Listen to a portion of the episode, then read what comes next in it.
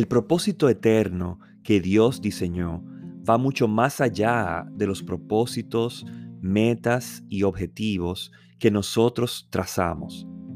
Y es irónico que siendo de esta manera, los propósitos nuestros son los que nos tienden a quitar la paz y a alterar nuestra visión de quienes somos.